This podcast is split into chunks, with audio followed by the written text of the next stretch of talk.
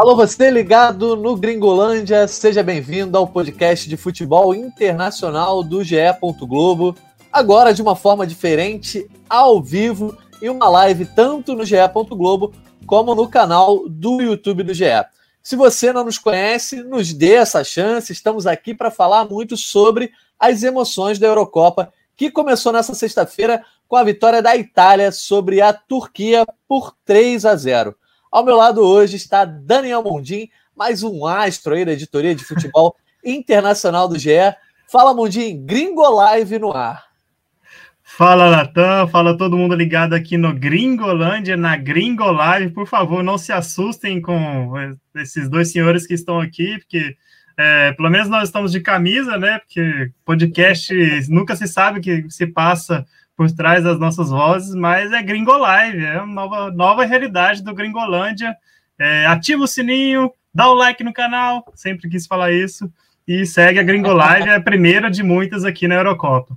Isso aí, a gente dando uma de youtuber aqui, o Mondinho já, já falou todos os bordões possíveis. A gente vai lembrando ao longo aí da live. Antes da gente começar o nosso papo, vamos explicar aí o que, que estamos fazendo aqui. Para você que sempre ouve o Gringolândia, já conhece o nosso podcast, até o fim da Eurocopa, nós vamos ter edições especiais todos os dias. O Gringolândia costuma ser semanal, né? Uma, duas vezes por semana. Dessa vez vai ser intenso, aí um processo diário de Gringolândia no ar, aproveitando todas as emoções, esse clima de celebração do melhor futebol. Resolvemos fazer o nosso podcast ao vivaço também. Então, de hoje até o dia 11 de julho, quando será disputada a final aí, todo dia vai ter Gringo Live tanto no canal do YouTube do GE, como no próprio GE. Globo. E aí, depois, esse podcast vai normalmente para os agregadores que você já conhece. E aí, para você acompanhar em áudio, como sempre acompanhou o Gringolândia. Então, fica sempre ligado. Todo dia, às 19 horas, a gente vai ficar alternando o nosso elenco aqui, mas vai ter Gringo Live. Se você não nos conhece, não nos conhece então nos dê essa chance, seja bem-vindo. Não esqueça de, de, nos seguir lá no Twitter. Nosso perfil é gringolândiage, tá? Arroba gringolândiage. Lá você pode ficar ligado nas nossas opiniões e tudo que a gente sobe de novidade no futebol internacional no GE. Globo. E se você já nos conhece, não estranha essa nova fase, essa fase de Gringo Live. Beleza? É, nós vamos estimular aí a participação da galera. Mandem no chat do YouTube a opinião de vocês. E a pergunta que eu quero fazer para toda a galera que nos acompanha, tanto no GE. Globo quanto no YouTube, é, a Itália é forte candidata ao título? A gente só viu 90 minutos de futebol aí, né, Mundi? Mas já deu para ter algumas impressões sobre o que a Itália pode fazer nessa Eurocopa. E aí, daqui a pouco, a gente pede aí para o Daniel Falcão e plugando os, os comentários da, da galera aí no chat do YouTube. Já tem uma galera participando, ó. O canal Catrevagem diz que Portugal não tem mundial. Sempre é uma zoeira, né? Olha, mas o, o Catrevagem, se a gente for falar disso, a gente vai ficar falando de muita gente que não tem mundial. Já o Albert FPS Luiz diz que quem vai ganhar vai ser a França. A França considerada aí uma grande favorita mundial, inclusive no nosso guia Sim. da Eurocopa, mas depois a gente vai falar sobre isso. Portugal não tem copinha também, é?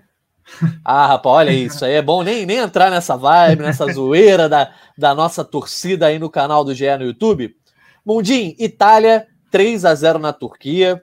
Vamos falar logo de futebol? Você quer Sim. ser um crítico musical aí? Quer falar do show do YouTube, do Andrea Bocelli, é. que teve a abertura da, da Eurocopa hoje no Estádio Olímpico de Roma, né?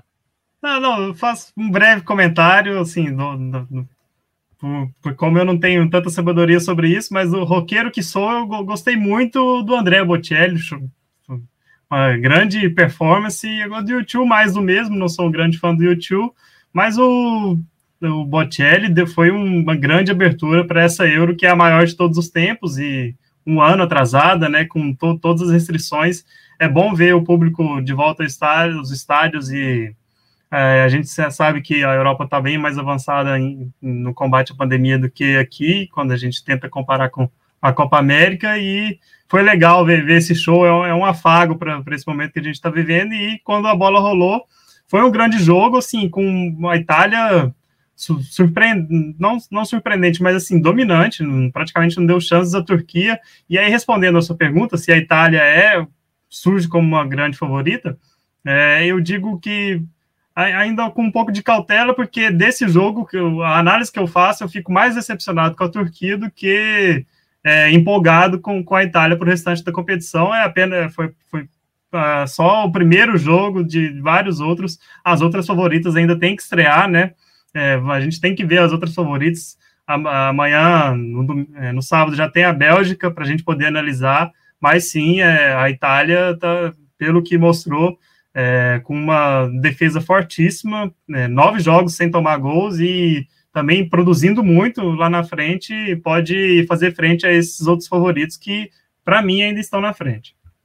Tá certo, Mundi. Você citou aí a abertura, é, gostou do show do André Bocelli. Eu acho que os fãs do YouTube não vão ficar muito felizes com o seu comentário, que foi mais do mesmo. Mas quem estava lá viu esse show, Sim. viu também a bola rolar para a vitória da Itália e viu muitos torcedores no Estádio Olímpico de Roma. É, cerca de 12.900 torcedores acompanharam essa partida. Foi o repórter, produtor Gustavo Rothstein. Ele está lá na Europa para a cobertura da Eurocopa e estava nessa partida dessa sexta-feira lá no Estádio Olímpico de Roma e ele traz aí algumas impressões de daquela aquela, aquele tipo de impressão, Mundim, que só o repórter ali no campo consegue pegar justamente em loco. Rothstein, traz aí para gente quais foram as suas impressões nessa abertura da Eurocopa. Fala aí, galera ligada no Gringolândia. Tô aqui, ó, no gramado do Estádio Olímpico de Roma onde hoje teve a primeira rodada, o jogo de abertura né, da Eurocopa 2020-2021. E foi muito legal viver esse momento aqui, é, tá presente nesse, nessa primeira rodada, porque foi uma, uma celebração né, da, da, volta ao público, pelo menos aqui na Europa, aos estádios de futebol, já num grande evento.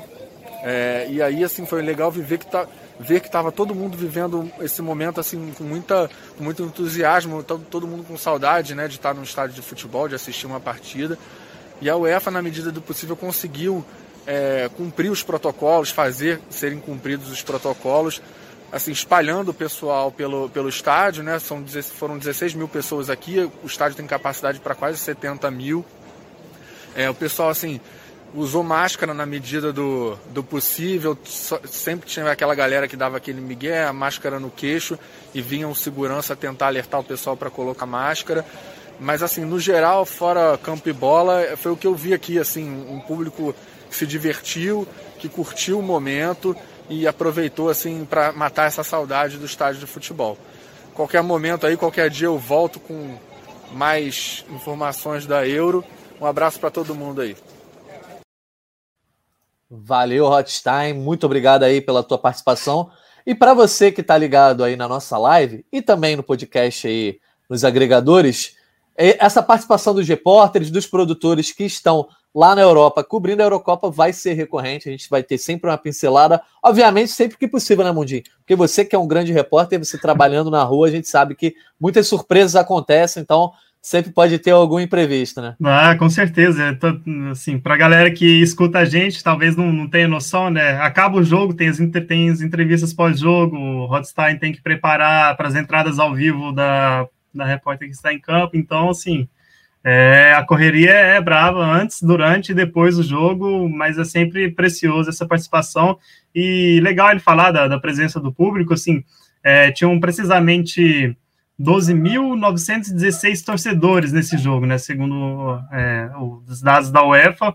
E, e ele fa falou sobre a, a, o trabalho da UEFA de manter o distanciamento. Não foi o que a gente viu, por exemplo, na final da, da Libertadores. Maracanã, um estádio com capacidade para 78 mil pessoas e 5 mil delas estavam todas no mesmo setor, né? Então a gente já viu o exemplo ali na Eurocopa como dá para fazer trabalhar isso de uma forma diferente. Pois é.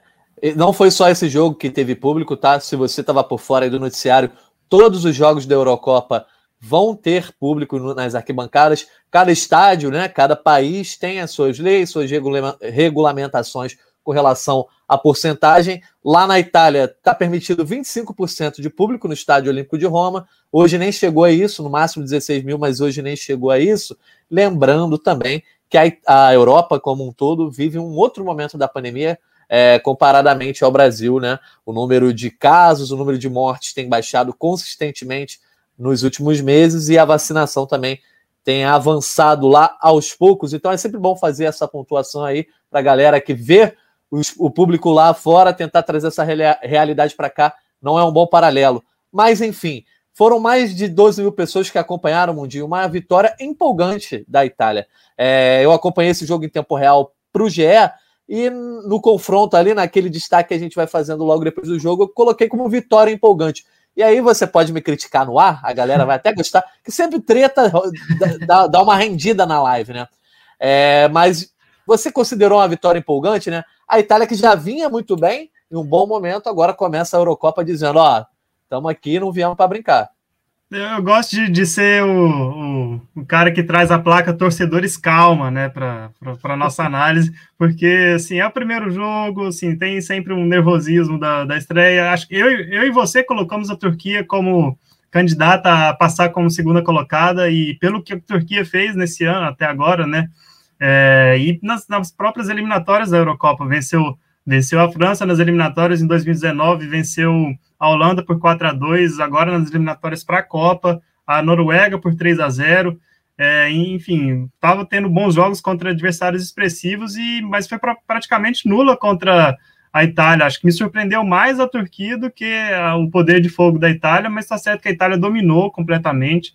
É, se teve 24 finalizações contra 3 da Turquia, e duas dessas finalizações da Turquia foram depois que o jogo já estava 3 a 0 ou seja, a Turquia criou só uma chance no jogo inteiro.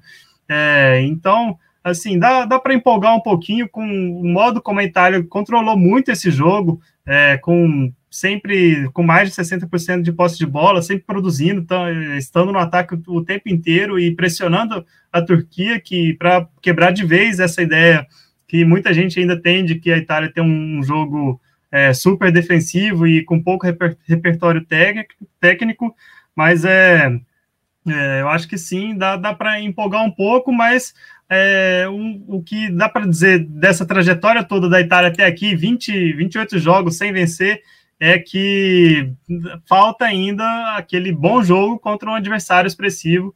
É, foi até é, ressaltado na transmissão né, do Sport TV que a Itália enfrentou, se não me engano, só três seleções do top 20 do ranking da, da, da FIFA né, em todo esse período, né? Acho que a Itália ainda tem que ter, ser provada e isso vai acontecer seguramente lá na, na partir das quartas de final, porque eu acho que a Itália vai chegar.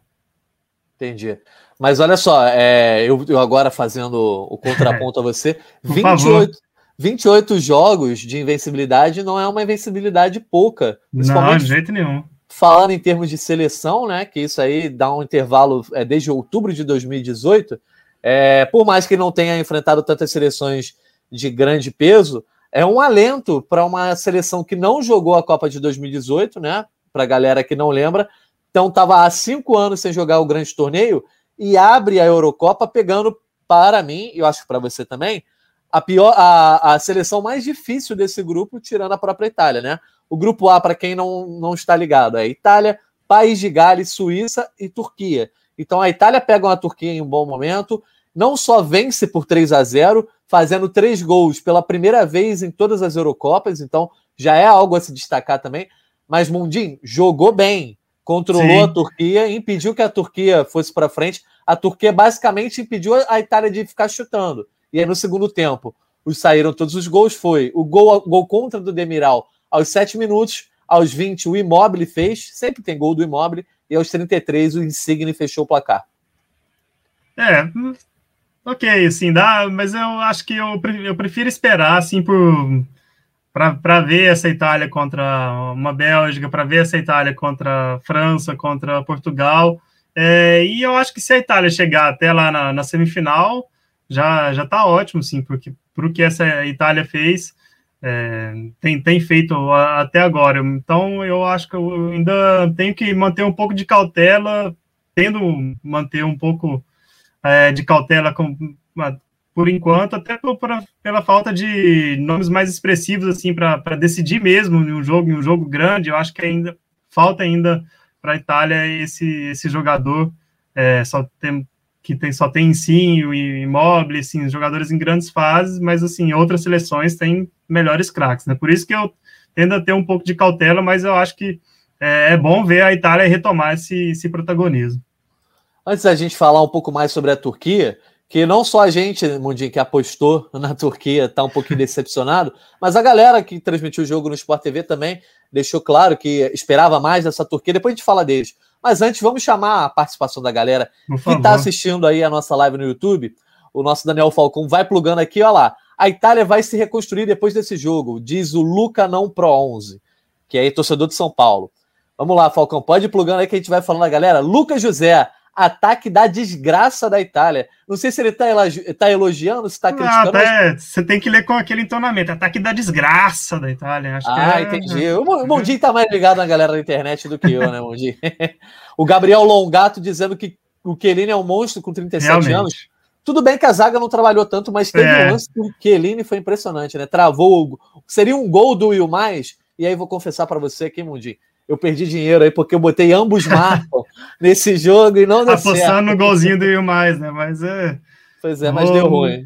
vou lamentar, só vou lamentar. O Kielin também que aparecia no, primeiro tempo, assim, ele aparecia direto no ataque, assim, então demonstrando essa postura é, bem retraída da Turquia, que, gente, não era o que a gente esperava, né? Acho que a Turquia tinha time para poder pressionar mais a, a Itália. Pois é. O Carlos Silva opinando já sobre, no geral, da Eurocopa, dizendo que a França ganha sem suar. Foi mais ou menos o que aconteceu em 2012 na Copa do Mundo, né? Mas tudo bem, ainda tem muita água para rolar e a gente tem que lembrar algo que a gente lembrou na última edição do Gringolândia: o cruzamento do grupo da França não é simples. É o primeiro colocado do grupo D, que provavelmente será a Inglaterra, vai enfrentar o segundo colocado do grupo F. Só que o grupo F tem Alemanha, França e Portugal além da Hungria. Então, um desses três gigantes aí muito provavelmente vai cruzar o caminho com a Inglaterra. E no meu bolão, dia, eu botei que seria a França, por uma questão de saldo de gols. Então, de repente, a França pode cair antes do que muita gente espera. Vamos é, ver, no né? Meu, no meu bolão eu botei Suíça, mas é realmente assim, é, é difícil prever esses cruzamentos e um, um golzinho na, na primeira fase pode fazer toda a diferença. É verdade. Bom, o Mundinho, agora falando sobre a Turquia. É, a Turquia é comandada pelo Senol Gus, que nada mais é do que o treinador da Copa do Mundo de 2002. Muita gente hoje em dia, a gente está velha, né, você sabe que a gente está velha, já passando dos 30 anos. Muita gente não se lembra exatamente da Turquia de 2002, mas foi um time histórico. Tem gente que nem viveu, né? Que tá exatamente. Tá a gente aqui. Não era nascido, né? Que pegou o Brasil na fase de grupos, deu um calor no Brasil. O Brasil ganhou no fim com um pênalti polêmico em cima do Luizão e pegou de novo na semifinal que o Ronaldo tirou da cartola um gol de biquinho. Foi essa seleção terceira colocada naquela Copa do Mundo. E agora, é, desde 2019, pegou os Senoguros para tentar recuperar a Turquia, que vinha longe aí dos grandes torneios nos últimos anos. E criou-se uma expectativa, vinha bem nas eliminatórias para a Copa do Mundo. Só que a, o cartão de visitas na Eurocopa foi bastante ruim, você já até comentou sobre isso, mas não só o fato de ter sido neutralizado pela Itália mas essa postura de, de repente, ah, não, não temos muito o que fazer contra uma seleção grande. Não dá para esperar que, que uma seleção com essa postura consiga grandes voos, né? Não, acho que é realmente assim foi, foi muito decepcionante, porque a Turquia tem, tem time para poder ser mais agressiva, né? Tem bons nomes, tem, tem jogadores criativos. O Çalhanoğlu, não vou me atrever a fazer a pronúncia turca aqui do, do camisa 10 do Milan e do, e da, da seleção turca. Tem o Will Mais, que é um goleador. A bola não chegou para ele, para ele tentar alguma coisa. É, e esse trio do Lille, né, campeão francês, Yazici e o Selik, é, a gente não, não viu esses jogadores criarem. Então, a Turquia tinha time para poder tentar um jogo mais equilibrado contra a Itália. É, só que assim, eu acho que tem, tem dois adversários que nas próximas rodadas que dá para tentar ou seis pontos ou, e aí ainda terminar com a segunda posição, mas precisa reagir, precisa, precisa mudar muito, porque são dois times mais ou menos do mesmo nível, né? O País de Gales tem um cara que é um craque, eu acho que eu acho que ainda ele é um craque, está aí no seu momento The Last Dance, né? Do com tô falando do Bale, né? Obviamente, e a Suíça que é um jogo muito reativo e é, é, é, muito difícil prever o que pode acontecer num jogo contra a Suíça, que vai ser equilibrado, mas acho que a Turquia ainda tem time para poder passar em segundo, só que a primeira impressão foi, foi muito ruim, e aí para a segunda fase acho que né, é difícil pensar em algo melhor.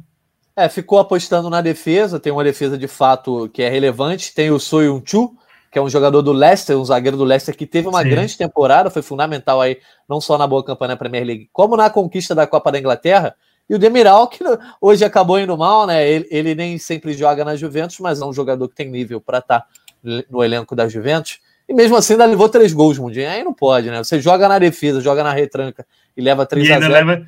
E isso podia ter sido muito mais, assim, porque a Turquia deu, mu deu muito espaço, assim, a, a Itália deu, fez 24 finalizações, 8 no gol, assim, é muito. Né? É, Para quem jogou recuado, permitir que o adversário faça oito finalizações no seu gol é, sim, é, é, a prova de que jogou mal. Jogou muito pois mal. Pois é, jogou mal. Você resumiu aí uma expressão a atuação da Turquia. É, Para a gente fechar a tampa sobre esse jogo e também já caminhando aí para a nossa reta final, tanto da Gringo Live quanto do Gringolândia Pocket, né? Que lembrando, a gente está aqui ao vivo no YouTube do GE, também no GE. Globo, mas essa edição vai depois para todos os agregadores. É mais uma edição do Gringolândia, o podcast de futebol internacional do GE. Eu quero perguntar para a galera, para a galera ir mandando aí, daqui a pouco a gente pede a participação para o Falcão. Quem foi o craque do jogo? Foi um jogo que não teve uma grande estrela, né? Acho que muita gente jogou bem na Itália, então a galera manda no chat aí quem foi o craque do jogo. Daqui a pouco a gente pergunta, porque eu vou dar primeiro, obviamente, a palavra para o Mundim. Mundim, craque do jogo, abertura da Eurocopa, Itália 3, Turquia 0. O craque do jogo foi eleito Spinazzola e, assim, é, para tentar citar. Não, não quero da UEFA, não. É, eu quero o seu. Quero eu, seu. Exatamente. Eu, eu, ia chegar lá, calma. Adoro já cornetar, mas eu, eu vou citar o Jorginho, que assim pro, foi um símbolo desse controle de jogo da, da Itália. É um cara que é, foi muito acionado, não errou nenhum passe. Assim, é, o jogo fluiu, o jogo da, da, Itália fluiu muito bem por causa dele. Ele é, roubou várias bolas, assim, que é aquela roubada de bola que dá sequência jogada, né? E eu acho que o Jorginho jogou muito bem. Claro, Immobile e Insigne fizeram os gols. É, mas é, para não ficar no Espinazola, que também joga muito bem, eu, eu fico com o Jorginho. Ficou com o Jorginho? Olha, me surpreendeu, hein? Eu achei que você ia pegar um homem de frente, porque eu não eu achei que todo mundo assim teve uma boa atuação na Itália. Eu acho que sim, é sim. um daqueles jogos que a gente pode escolher, mas eu acho que o Insigne teve uma boa participação. Gostei muito do Berardi, tá? Que fez a, a jogada da origem do primeiro gol. E também eu acho que ele deu aquela bagunçada na defesa. Eu acho que eu vou ficar. Pode ah. falar. Não, é, porque você citou o Berardi, acho que a gente tem que citar aquele lance bizarro, né, do, da cobrança de escanteio. Por favor. O Ensine co cobra o escanteio, o Berardi recebe e a arbitragem assinalou impedimento, sendo que a regra diz que não há impedimento em cobrança de escanteio e o Berardi estava fora do, do, campo. Foi, foi um, assim, um lance bizarro. Quem não viu esse lance, vai lá no ge Globo que tem o vídeo e a explicação todinha do Sandro Meira Hit. Foi assim, o primeiro erro bizarro de arbitragem da Eurocopa. Pois é, e já teve um pênalti não marcado no primeiro tempo também, que houve muita reclamação. A bola bateu no lateral turco, agora não vou me lembrar o nome. Tucelik. Pois, é um Mundinho especialista em futebol turco. Eu fiz a nota não... aqui, né? Então. Mas então, o Daniel Falcão, pode plugar aí pra gente a, opinião da galera sobre quem foi o craque do jogo. O Lucas José acha que foi o Insigne. Aí também deu, fez um belo gol, batendo colocado ali, fechando o placar. Então, o Renan Everton, dizendo que o Spinazzola jogou muito bem, lateral esquerdo aí, realmente teve uma ótima atuação, como o Mundinho disse, foi eleito craque pela UEFA, e o Gustavo Tude fazendo aquela zoeira com o Demiral, Demiral, craque do jogo, acabou fazendo o gol contra. Primeiro gol da Eurocopa foi, foi contra, pela primeira vez na história, um gol contra abrindo uma Eurocopa. Para o Luca não Pro 11, para mim foi o Immobile, que fez um gol e deu uma assistência. Também gostei muito da atuação do Immobile. Immobile precisa de pouco para jogar bem, né? E o Gabriel Longato elogiando o Chiellini mais uma vez, dizendo que só aquele corte no Will Mais ali no final do jogo já valeu a atuação do Chiellini. É isso aí. Mundim, fechando a sexta-feira aí, único dia dessa Eurocopa aí, antes da final, antes das semifinais, na verdade, que a gente teve um jogo só. Daqui até o fim da fase de grupos, três jogos por dia, então a gente tem que ficar ligado aí. Um ou outro dia vai ter apenas dois jogos, mas é, três jogos por dia, então Começa a maratona nesse sábado. Maratona tanto para a gente que vai trabalhar no futebol internacional do GE. Globo, quanto para a galera que vai acompanhar os jogos ao vivo. Lembrando que os jogos da Eurocopa são transmitidos ao vivo pelo Sport TV, absolutamente todos os 51 jogos ao vivo no Sport TV. Na TV Globo, que vai passar alguns jogos, começando com Inglaterra e Croácia no domingo, e também alguns jogos com sinal aberto no GE. Globo, transmissão no Brasil exclusiva, somente na TV Globo, Sport TV e no GE. E aí amanhã, Mundinho, a gente começa com País de Gales e Suíça.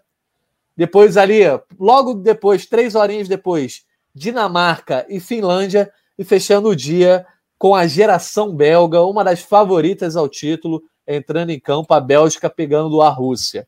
Se você pudesse é, dizer para a galera, obviamente todo mundo tem que ver todos os jogos, tá? Acompanhar a cobertura no GE, ficar ligado no Sport TV, também na TV Globo. Mas o jogo imperdível de amanhã é Bélgica e Rússia, né? É, ah, é Bélgica e Rússia. Eu, claro, dou o um conselho para a galera: se você é de acordar um pouco mais tarde, acerta o despertador ali para 9h30 e fica, vai direto ligado no Sport TV no GE para acompanhar todos os jogos.